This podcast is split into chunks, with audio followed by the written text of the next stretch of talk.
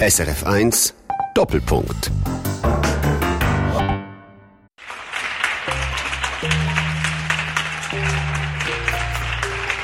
Die Schweiz klatscht.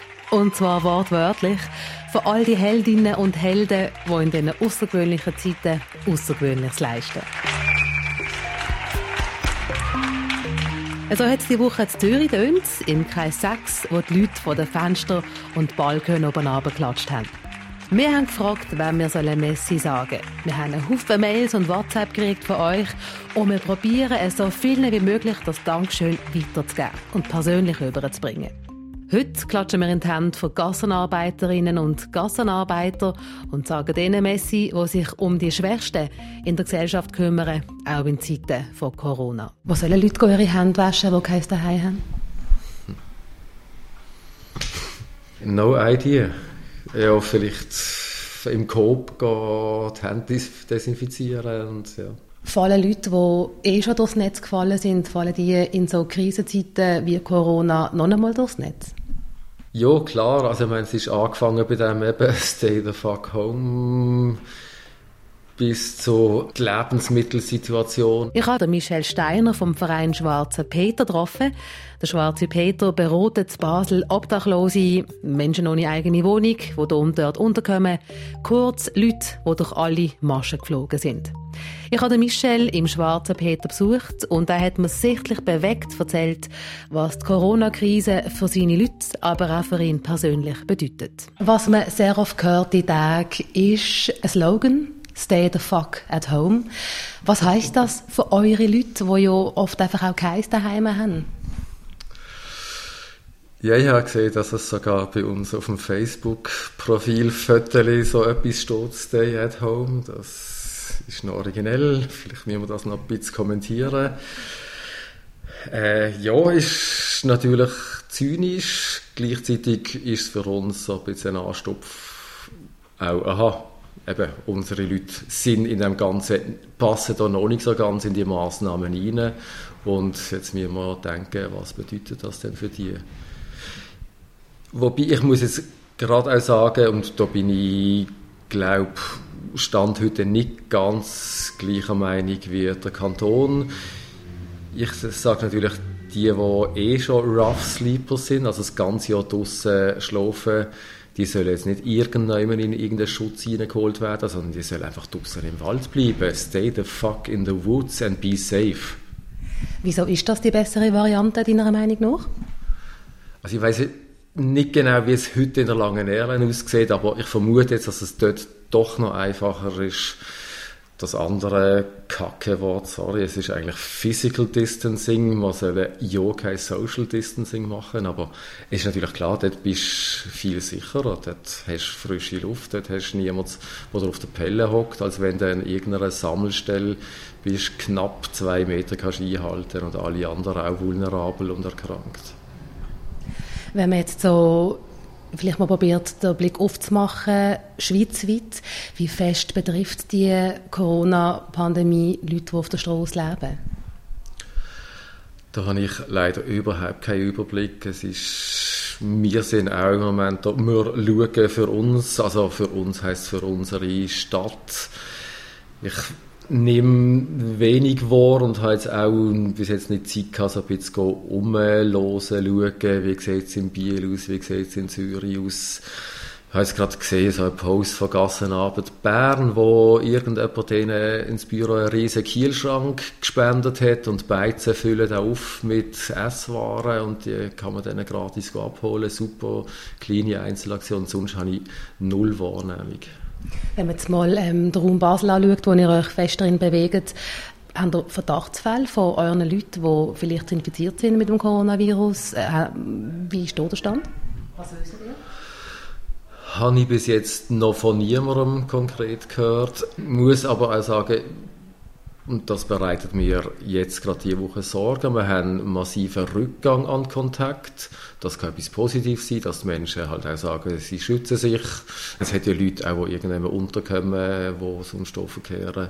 So, aber wir haben halt viel weniger Überblick, wir haben keinen Kontakt, wir können unser Wissen nicht weitergeben, wir können die Leute weniger fragen, hey, brauchst du etwas? So von dem her ist es ganz schwierig. Wir sind aber sehr gut vernetzt. Ich meine, die ganzen niederschwelligen Angebote in Basel-Stadt sind weiterhin offen, wenn auch in modifizierter Form. Also Gassenküche macht Takeaway, wir machen Beratungen im Park und so weiter.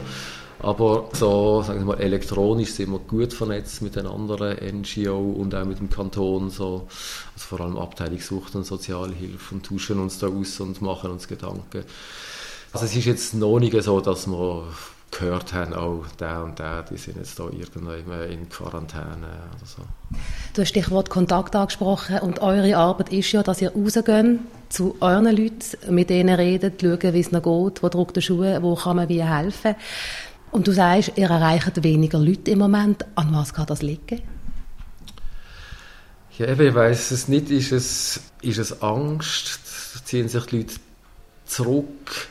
Haben sie auch Angst. Also ich meine, ich muss sagen, ein Großteil der Leute, die ins Büro kommen, denen sieht man nicht an, dass sie bedürftig sind. Aber man hat doch so unsere langjährige Stammkundschaft sieht ja zum Teil ein bisschen so aus, als wären sie jetzt eben das, was man sonst so anständig würde nennen. Ich weiß nicht, ob da auch Angst ist vor Stigmatisierung und dann nachher eh noch mehr, also je enger das Ganze ist und die Menschen sich dann trotzdem aussen aufhalten. Ich, ich sehe schon jetzt auf Facebook Hasskommentare gegenüber vulnerablen Menschen, die sich wogen, trotzdem immer noch draussen ziehen. Ich weiß nicht, ob das mitspielt. Was, was hast du denn so gelesen? Ja, also es gibt sehr, sehr gehässige Posts gegenüber Seniorinnen, wo man ganz große Sorgen machen die alten Leute, die es wogen, immer noch raus an die frische Luft zu gehen. Und wir sind doch wegen denen, wie wir drinnen sind und so weiter. Das ist gerade eine Tendenz, wo ich also, ich, meine, ich bin eh jeder, also alle Stunden in einem Wechselbad von den Gefühlen. Das ist etwas, was mich heute mega beschäftigt und wo mir gerade jetzt, äh, heute, äh, große Angst macht. Du hast vorhin angesprochen, ähm, die meisten Angebote für eure Leute, die haben offen. Was heißt denn ganz konkret jetzt für deine Arbeit im Schwarzen Peter? Wir sind im Schwarzen Peter, das ist eine Anlaufstelle. Man kann hier ankommen, die Türen sind normalerweise offen. Heute habe ich aber niemanden innen gesehen, außer die Leute vom Schwarzen Peter, die hier arbeiten. Also haben die zu oder offen? Oder was ist der Status? Mhm. Die Räumlichkeiten sind im Moment zu für die Klientinnen und Klienten. Das haben wir jetzt halt einfach einmal beschlossen am Montag, noch vor dem Bundesrat. Wir haben das Angebot auch sehr angepasst und abgefahren jetzt das Physische. Das heißt, wir haben nur noch einmal in der Woche ein Beratungsfenster, Dienstag am Nachmittag. Und das sieht dann so aus, dass wir im Büro sind und Teleberatungen machen, also sei das Facebook, äh, Mail oder Telefon. Wir geben nach wie vor natürlich Post ab. Wir haben immer noch die etwa 350 Meldadressen bei uns. Die Post geben wir einfach jetzt direkt an der Tür mit Händchen ab. So. Und mit Queuing vor dem Laden natürlich. Und so die also Face-to-Face-Beratung machen wir jetzt im St. Johanns Park im Moment die ganze Postgeschichte schauen wir noch an. Ähm, aber du hast gerade gesagt, die direkte Beratung, die machen ja draussen, vermutlich auch zum Abstand wahren und so weiter, oder? Merkst du in den Gesprächen mit den Leuten, dass Corona ein Thema ist?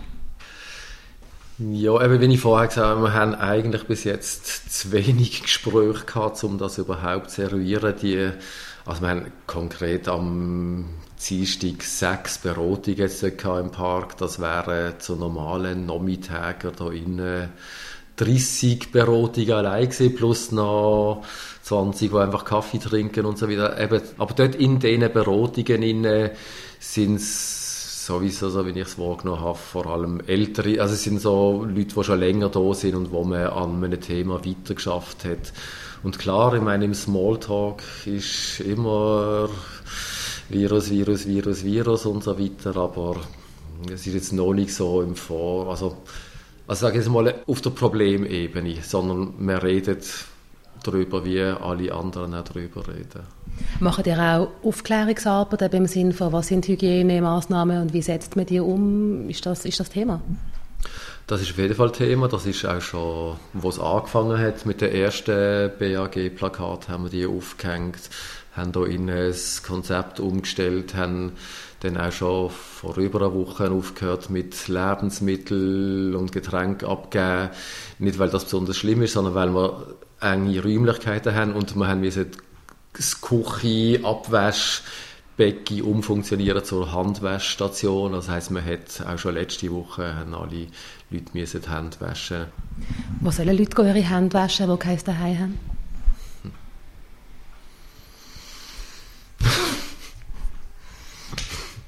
Ja, es, äh, keine Ahnung. Äh, ähm, also viele ich weiss, dürfen wir im Tag, also das Tages an der Wallstraße zum Beispiel hat ja sich auch angepasst. Dort haben ja früher verschiedene Menschen dürfen sich aufhalten, auch so. Und jetzt ist es ganz strikt nur für richtig äh, Obdachlose geöffnet, einfach das Parterre. Und ich gehe davon aus, dort kann man seine Hände waschen. Ähm, sonst äh, no idea. Ja, vielleicht im Coop gehen, die Hände desinfizieren und ja. Fallen Leute, die eh schon durchs Netz gefallen sind, fallen die in so Krisenzeiten wie Corona noch einmal durchs Netz? Ja, klar. Also, ich meine, es ist angefangen bei dem eben Stay the fuck home bis zu die Lebensmittelsituation jetzt im Moment.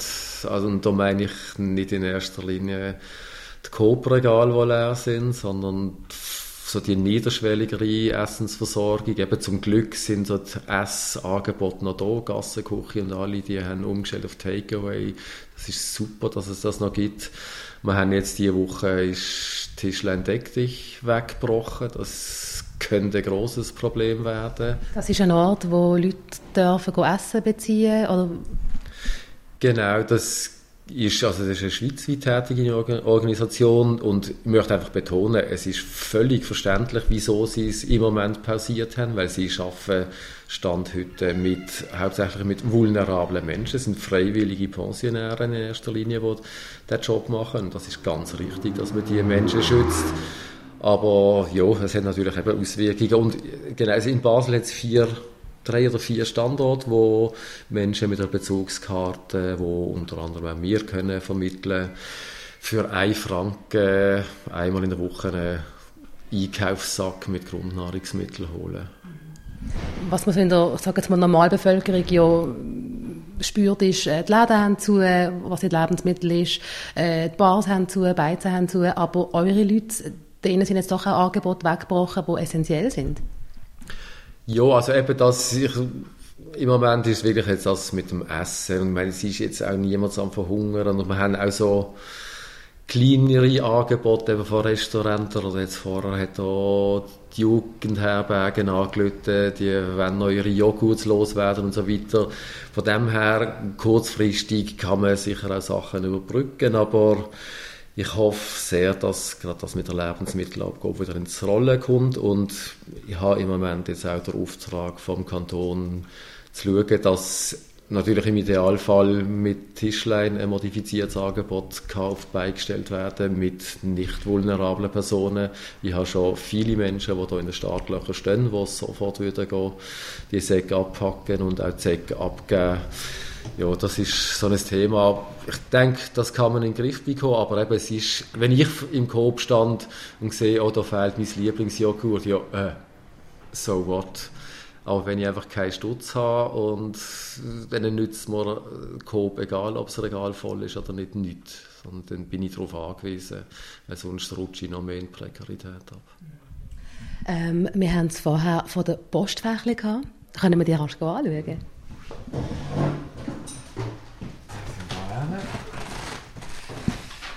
in unserem Büro haben wir, wir haben da, wir haben ein bisschen können reduzieren, aber wir haben doch immer noch sechs fette Schubladen, wo es so Hängemäppchen drin hat, wo einfach jeder ein Postfach sozusagen hat, wo wir unter der Woche ihre Post drin einsortieren und normalerweise zweimal in der Woche können die Leute dann da ihre Post abholen was jetzt so gerade stattfindet, genau. Das heisst? Genau. Kannst du es dort anschicken? Mach ich. Hey Ali, das ist super. Alles gut in dir, gell? Ach, die haben wir jetzt Zahnarzt auch noch abgesagt. Nein, mit dem musst du rechnen jetzt, gell? Hey, einfach als Info, bis das alles überstanden ist, melden wir niemals ab. Auch wenn jemand drei Monate jetzt nicht kommt, wir melden niemals ab. Einfach, dass es klar ist. Die bleiben alle bei uns. Alles klar. Okay, alles klar, mach's gut. Ihr seid der Briefkasten für Leute, die keinen eigenen Briefkasten haben. Genau, also, wo, also es geht noch weiter. Wir sind die Meldeadresse Sammelstelle für Menschen im Kanton, die keinen festen Wohnsitz haben. Du musst ja irgendwann angemeldet sein, damit du weiterhin kannst Sozialhilfe beziehen oder was auch immer und Post natürlich dann eh erreichst. Und das bieten wir hier an in Zusammenarbeit mit dem Einwohnerdienst Basel-Stadt. Das heißt, wir sind eigentlich das Postoffice von der Einwohnerdienst für Menschen ohne festen Wohnsitz im Kanton. Wie viele Leute äh, haben da eine Meldeadresse bei euch? Grob 350 Leute immer noch. Kann man dann aufgrund von dem darauf schließen, dass wir 350 Obdachlose haben in Basel? Nein, wir haben 350 Wohnungs- und Obdachlose. Das heißt, sie haben, die alle haben das Merkmal, dass sie keine eigene Wohnung haben. Das sind vielleicht, grob gesagt, 40 von diesen Leuten, die eben Rough Sleeper sind, die das ganze Jahr draußen schlafen. 40, 50, die in Notschlafstellen oder bei der Heilsarmee so schlafen. Und der allergrößte Teil, etwa 60 Prozent, sind sogenannte Couchsurfer. Und das ist noch ein grosses Thema, das ich auch noch gerne noch besprechen Das machen wir, wenn wir da zurücksitzen. Du hast das Thema Couchsurfing angesprochen. Das zeigt, obdachlos ist nicht gleich obdachlos. Das heißt nicht, dass man einfach auf der Straße lebt, wenn man kein eigenes Daheim hat, sondern es gibt auch Leute, die bei anderen Leuten auf dem Sofa oder sonst irgendwo unterkommen. Ja, obdachlos bedeutet tatsächlich entweder draußen schlafen oder in einer Notunterkunft. Und das meiste von unseren Leuten sind wohnungslose. Und eben gegen 200 Menschen haben das Modell Couchsurfing, das heißt eine Woche dort dürfen unterkommen, eine Woche da. Und das habe ich eigentlich erst seit gestern auf dem Radar, dass das eigentlich eine rechte Blackbox und eine Zeitbombe ist. Weil ich kann mir vorstellen, dass in zwei, drei Wochen niemand mir sagt, hey, du kannst auf meinem Sofa schlafen. Entweder weil der Gastgeber angeschlagen ist oder der Klient oder einfach weil die Räume jetzt so beengt sind. ich meine, das ist nicht so, dass die dann auf einem Sofa in einer Villa unterkommen, sondern meistens in einer Einzimmerwohnung oder Zweizimmerwohnung auf dem Sofa schlafen und ich habe große Angst, dass die Leute jetzt ausgestellt werden und so potenzielle Rough Sleepers werden. Das heißt, äh, was heißt das für deine Arbeit? Bist du jetzt dran am Lösungen suchen für die Menschen oder was heißt das?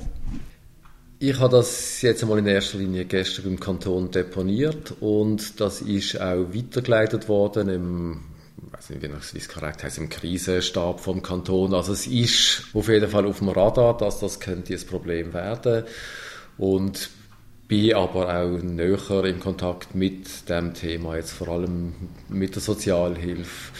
Und Sozialhilfe ist dran, Lösungen für verschiedene Menschen zu erarbeiten, Wohnraum zu akquirieren, sei es jetzt für Obdachlose, die krank werden, sei es eben auch Leute, die wir noch nicht ganz auf dem Schirm haben.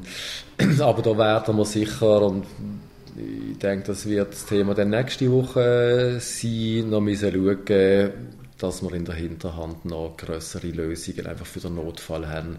Das heißt im Moment so die Stichwörter, da ist noch überhaupt nicht spruchreif, aber das ist Akquirierung von Hotels, die leer stehen. Das wäre natürlich eine super Lösung.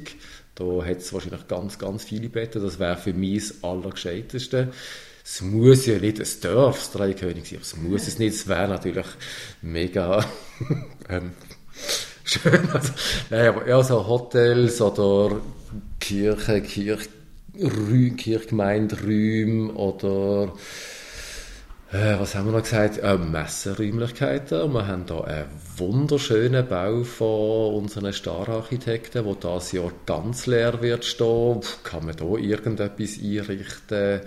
Also, das sind so mal die Sachen, die auf der Ebene Spinnereien sind, aber die werden wir müssen konkretisieren und im Sinn von der Kanton wird schauen, dass man kann zumindest sich vorbereiten. Wir wissen alle noch nicht, was kommt auf uns zu, aber wir wollen alle zusammen parat sein für recht schlimme Zustände und hoffen dann, dass sie nicht eintreffen.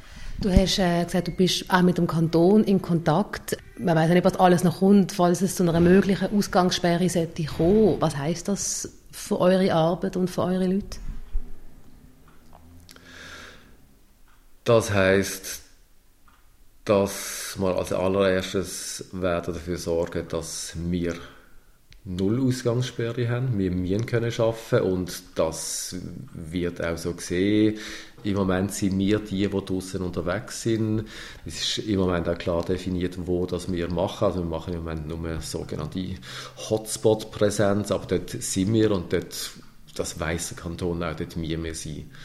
Und als, gerade als nächstes werden wir schauen, dass sicher keine Rough Sleepers interniert werden und dass nicht irgendwie jetzt äh, auf, eben, sage jetzt doch wieder sogenannte Randständige, irgendwie der Druck massiv erhöht wird, sie aus dem öffentlichen Raum wegzukriegen. Wie man das genau ankriegen, weiß ich nicht, aber auch da jetzt, eben sage ich mal, das langjährig gewachsene Netz von Kontakt und vor allem von Vertrauen in uns, das ich spüre, das werden wir auch hier wieder müssen nutzbar machen und für unsere Leute, die am meisten werden leiden, jetzt gerade bei so einer Ausgangssperre, schauen, dass die nicht doppelt und dreifach aufs Dach bekommen.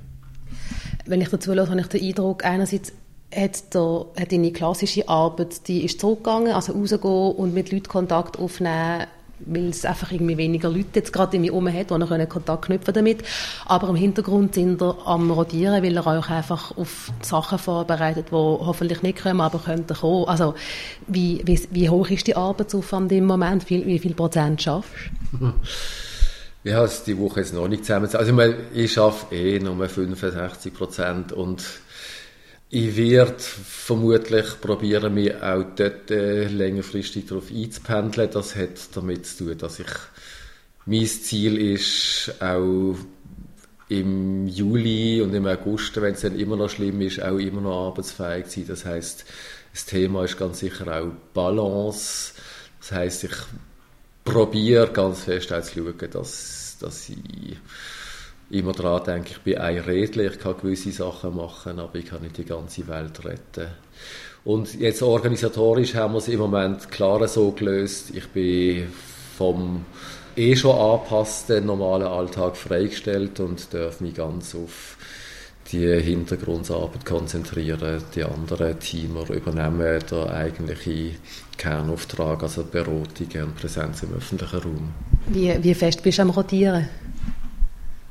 Gestern Abend bin ich ziemlich erschöpft gewesen, da habe ich gemerkt, aber das, ja, heute ist schon wieder ruhiger, es ist schon wieder so ein bisschen, ja, warten auf Antwort, also es ist halt, es kommt halt auch in Wellen, denn gestern habe ich einfach sehr viel probiert zu kommunizieren und jetzt ist mehr so, äh, wieso antworten die nicht, die können weitermachen und so und, äh, ja, sorry, das Rotieren, Heute ist das Rotieren mehr irgendwo in der Seele, im Herzen, wo es rum ist und nicht im Business. Ich bin jetzt gerade sonst physisch rotiert, weil ich noch einen Familiengarten anschauen, wo ich darf die nächsten Wochen äh, zusammen mit meiner Tochter bewirtschaften und das ist dann etwas sehr Schönes und habe noch äh, grottiert und habe noch einen Sack Katzenstreu gefunden für den Roffeo, damit er auch noch weiterhin in der Wohnung pisseln und so.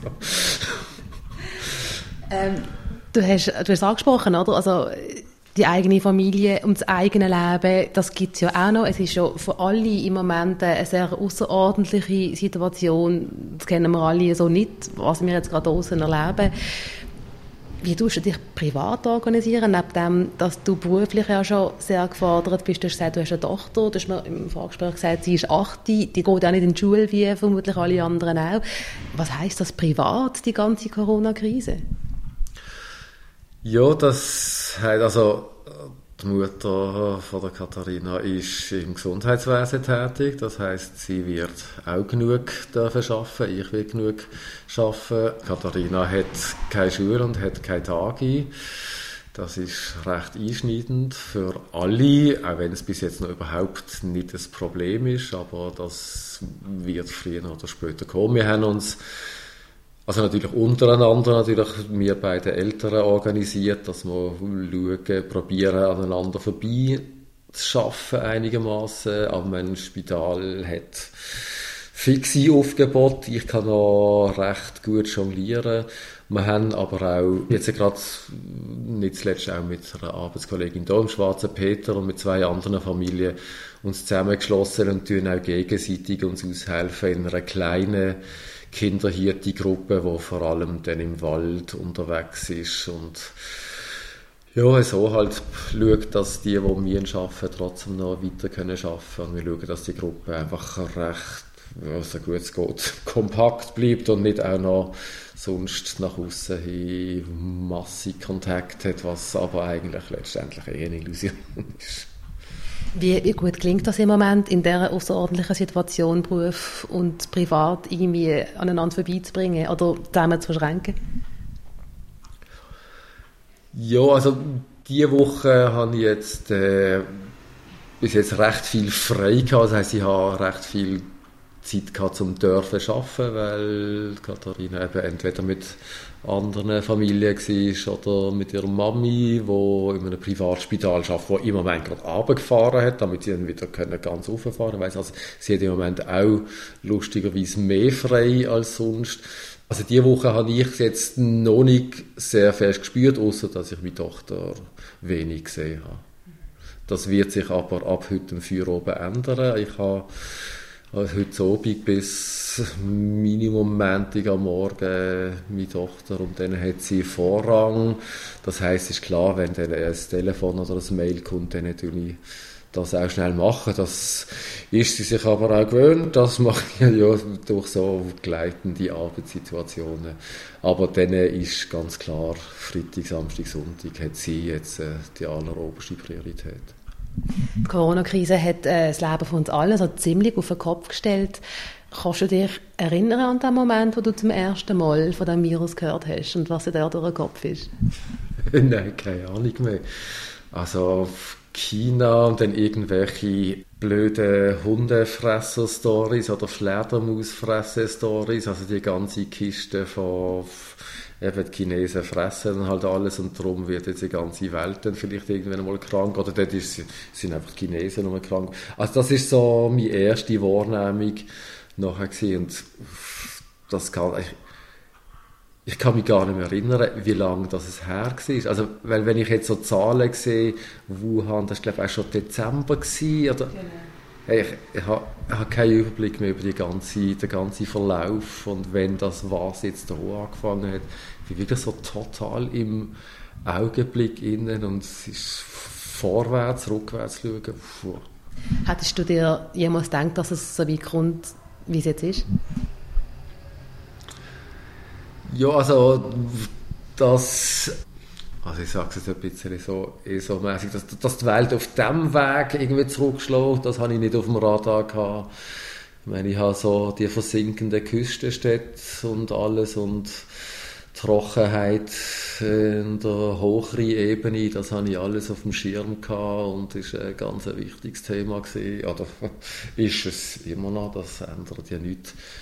Aber das ist jetzt schon völlig überraschend gewesen. Und ich meine, wir haben ja schon einige so grobe Krankheitsverläufe miterlebt, so am Rande, aber also ich meine, Ebola und wie das alles geht, das, wir sind nicht wirklich betroffen gewesen. Und das schwapp jetzt sogar die gesunde Hochinsel Schweiz jetzt doch auch mit drinnen am Ganzen, das sehr unerwartet. Auch als ursprünglich Mensch aus dem Gesundheitswesen. Mein Eindruck ist, dass das für dich auch eine emotionale Zeit ist. Also einerseits beruflich, aber auch sonst ähm, ist das für dich eine auffallende Zeit? Ja, immer dann, wenn ich es zulasse oder dann, wenn ich es nicht ganz kann, äh, wegschieben, wie, wie jetzt gerade im Moment. Dann, äh, ja, natürlich. Und zum Glück sehe ich noch nicht das Ganze, sonst wäre ich wahrscheinlich gar nicht mehr irgendwie fähig zu irgendetwas. Aber ja, ja, auf jensten Ebenen. Es ist sehr, sehr auffallend. Ja. Befürchtungen, die ich jetzt im Moment habe, ich habe vorher erzählt, eben von so wüsten Posts, die umeinander gehen, wo so Ängste in mir aufleben. Plötzlich haben wir irgendwelche Bürgerwehren äh, in der Stadt, die kontrollieren, ob die Leute daheim sind, ob unsere Obdachlosen daheim sind und so weiter. Da ist es einfach, ist völlig im Buch, ist einfach so mein heutiger Zustand, wo ich, wo ich merke, es kann auf eine ganz andere Seite kippen, die dann grusig wird. Ich habe mir heute auch Gedanken gemacht, was bedeutet die ganze Hausrestsituation für ganz viele Familien. Wir haben jetzt plötzlich Familien, wo niemand mehr am Arbeiten ist, ist niemand mehr in der, in der Schule, die hocken in kleinen Wohnungen aufeinander. Was heißt das in zwei Wochen? Was heißt das in zwei Monaten? Ich habe Angst, dass zum Beispiel häusliche Gewalt massiv wird zunehmen, wenn wir alle miteinander eingeschlossen sind und nicht können ausweichen können. Das sind so die Befürchtungen, die mir im Moment heute gerade so ein bisschen im Weg stehen. Jetzt auch gute Seiten, in Anführungszeichen. Also gibt es wie, wie so einen positiven Effekt vom Ganzen? Ja, also ich habe heute gelesen, die Swiss hat noch genau sechs Flüge im Betrieb, der Rest geht in die Hangars. Ich habe gehört, in italienischen Häfen hat es Delfin und in Venedig sieht man plötzlich den Grund äh, vom, von den Kanal wieder und hat Fisch. Ich habe Satellitenfotos äh, von der Luft in China gesehen. Ich meine, ob die jetzt fake sind oder echt, wie auch immer, aber es wird sicher so. Natürlich, es hat für alle anderen, außer den Menschen, hat es ganz klar auch Vorteile. Ja. Hast du das Gefühl, wir werden anders sein, wenn das Ganze durch ist? Ich glaube, das wird uns als Gesellschaft verändern. Es wird uns hoffentlich verändern, es wird uns sicher verändern und es wird uns hoffentlich, hoffentlich im Guten verändern. Was könnte das ganz konkret bedeuten? Das kann, also wenn ich jetzt gerade so unsere Arbeit anschaue oder so, ja, halt Hilfe für Menschen so am Rand von der Gesellschaft. Ich meine, ich hoffe natürlich, dass das, was jetzt gerade stattfindet, Solidarisierung, Nachbarschaftshilfen, dass das etwas ist, was in unseren Köpfen und in unseren Herzen hängen bleibt. Ist man vielleicht auch in Zukunft wie so offener oder sensibilisierter für eure Themen? Also wenn ich gerade erlebe, wie handlungsfähig die Welt ist, wenn sie will. Also wenn wir das Richtige lernen aus dieser Krise, dann machen wir spätestens in fünf Jahren den schwarze Peter zu, weil es uns dann einfach nicht mehr braucht. Wenn, wenn man sieht, dass es eigentlich möglich wäre, Wohnraum zu akquirieren, wenn man sieht, dass es möglich ist, die Leute unbürokratisch mit Essen zu versorgen, wenn man sieht, dass es möglich ist, Betreibungen auszusetzen und so weiter und so fort. Ich glaube, wenn wir die Lehrer richtig ziehen, dann äh, kann ich mir dann bald einen neuen Job suchen. Und das ist die hoffnungsvolle Seite an dem Ganzen. Ich muss dir zweimal Messi sagen. Erstens mal für das Gespräch, danke vielmals, hast du Zeit genommen. Und zweitens wenn wir ja mit dieser Reihe auch Leute sagen, wo wir von außen auch, äh, wo uns an uns angetragen worden ist, hey, ihr solltet denen und denen und denen Leuten Danke sagen, die auch in diesen Zeiten schauen, dass in Anführungszeichen der Laden läuft. Also von dem her ein doppeltes Messi an dich, Michel Steiner. Danke für das Interview und gern geschehen, wir tun das, was wir können. Das ist der Michel Steiner, Gassenarbeiter und Co-Geschäftsführer vom Verein für Gassenarbeit Schwarze Peter in Basel. Ich bin Rina Telli. Danke fürs Zuhören. Schaut aufeinander und bleibt gesund. SRF 1 Doppelpunkt